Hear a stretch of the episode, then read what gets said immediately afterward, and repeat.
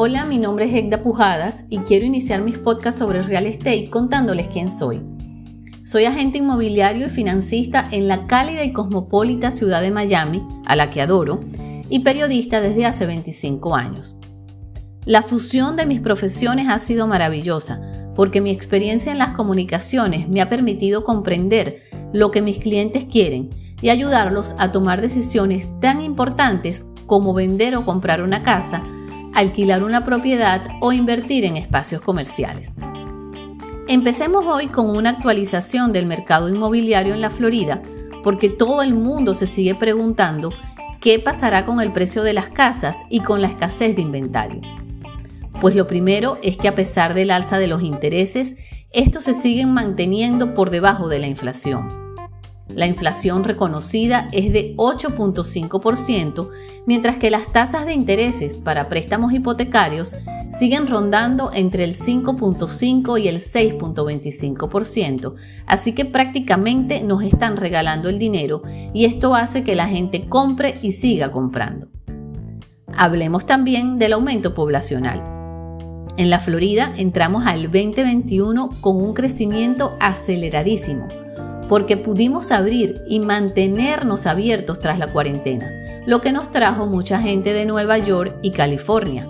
De hecho, un reporte de la empresa de mudanzas Move Buda, que combina sus propios datos con los de la Oficina de Censo de Estados Unidos y de SILUP, indica que nuestro estado tiene el mayor aumento anual en migración neta. Florida también está en auge en la industria tecnológica, pues este mismo reporte nos dice que solo en el 2021 2.715 nuevas empresas con un total de 10.522 puestos de trabajo se ubicaron en Florida. Y es que más allá de su clima, uno de los mayores atractivos del estado son sus beneficios fiscales. Florida no cuenta con ningún impuesto estatal sobre la renta y los impuestos a la propiedad son más bajos. Para llevar esto a números es muy sencillo. Una persona con un ingreso anual de 1.050.000 dólares está tributando en Nueva York al 62%, mientras que en Florida lo está haciendo al 35%. La escasez de inventario también ha hecho que las rentas suban a un paso más acelerado aún, pues según la Asociación de Realtors, en los últimos tres meses han aumentado entre un 24 y un 32%. También es interesante analizar cómo se están comportando los compradores y los vendedores. Resulta que la generación de los millennials, que tienen entre 26 y 41 años y que se habían tardado en abordar el mercado, han despertado y han salido a comprar casas, mientras que los boomers, con edades entre 58 y 67 años, no están vendiendo porque tienen mucha plusvalía, o equity como se denomina en inglés, sobre sus casas y están de hecho usando esa plusvalía para comprar más propiedades. Luego tenemos la generación Z, que ya los mayores rondan los 25 años y están educados en Internet. La mayoría de ellos está entrando al mercado como inversionistas, comprando propiedades de las que puedan obtener una ganancia y se revaloricen en el tiempo.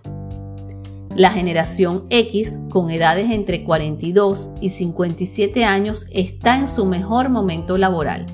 Tienen más estabilidad y mejores ingresos.